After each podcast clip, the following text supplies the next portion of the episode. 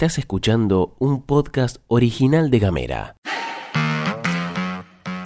Hoy es lunes 11 de septiembre y tenemos varias cosas para contarte. Arrancó la semana y acá están las noticias. En casa, En Ushuaia. en camino, En Tolwyn. en tu celu, En Río Grande. en 7 En minutos. toda la Argentina. Estas son las noticias para arrancar la jornada.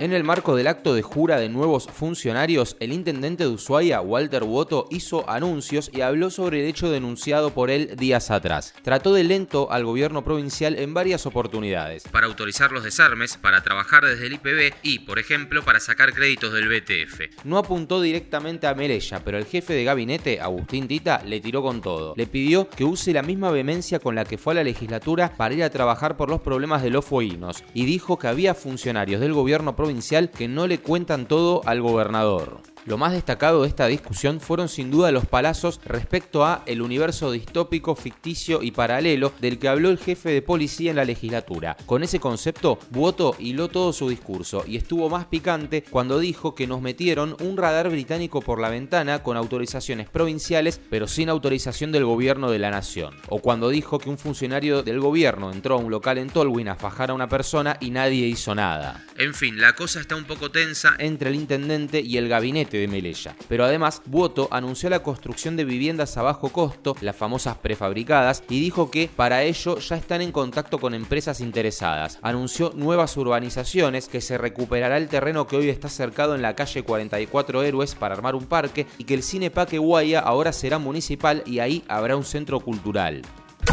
Seguimos en Río Grande porque con información de Desde las Bases te contamos que la secretaria gremial del Soiba de Textiles, Marcela Cárdenas, informó que en su reunión con José de Mendiguren, el secretario de Industria de Nación, el funcionario adelantó que no está dispuesto a firmar la prórroga del subrégimen de promoción industrial para el sector. Según Cárdenas, de Mendiguren expresó que la resolución no la va a firmar porque hay muchas cosas que no le cierran con el tema de las empresas. La noticia respecto a esto es que hoy habrá nuevamente una reunión entre de Mendiguren y el sector textil para tratar de llegar a una solución respecto a la prórroga que vence en diciembre. La última vez que se vieron, de Mendiguren argumentó que necesita más información de aduana y de AFIP antes de tomar una decisión.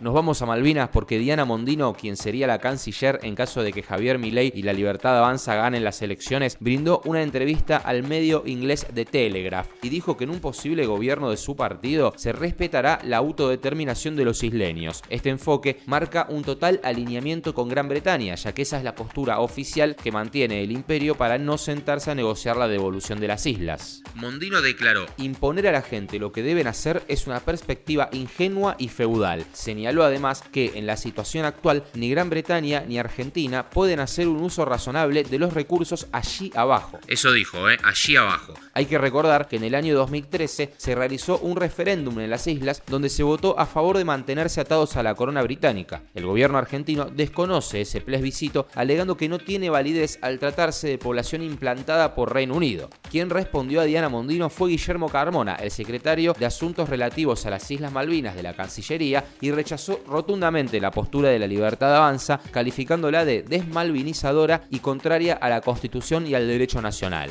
En Tierra del Fuego, Antártida e islas del Atlántico Sur, la Libertad Avanza se impuso como primera fuerza en las elecciones PASO 2023, sacando un 35% de los votos por encima de las otras opciones electorales.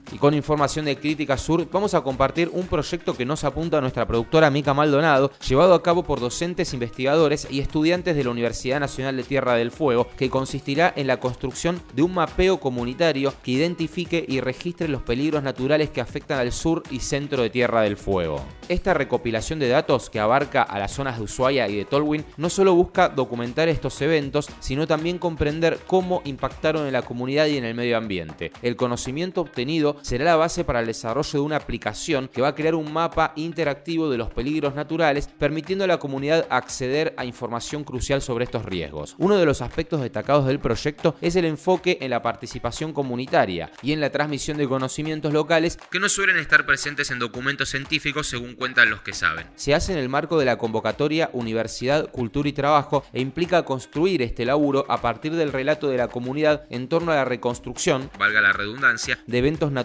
peligrosos y memorias sobre los cambios producidos en el medio ambiente.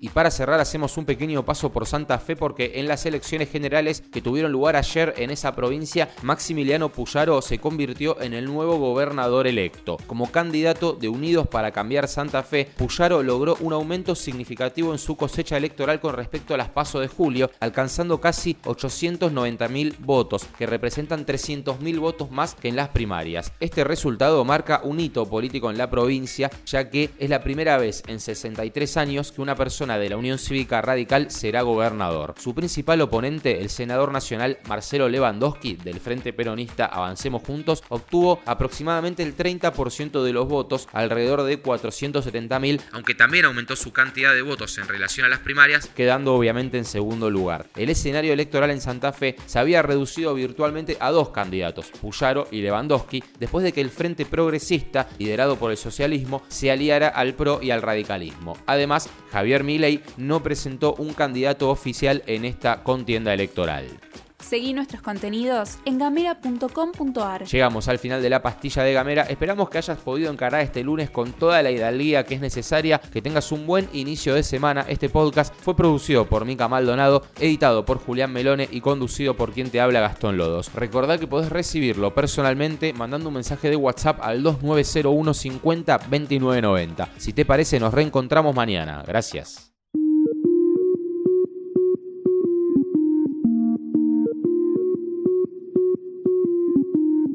Estás escuchando un podcast original de Gamera.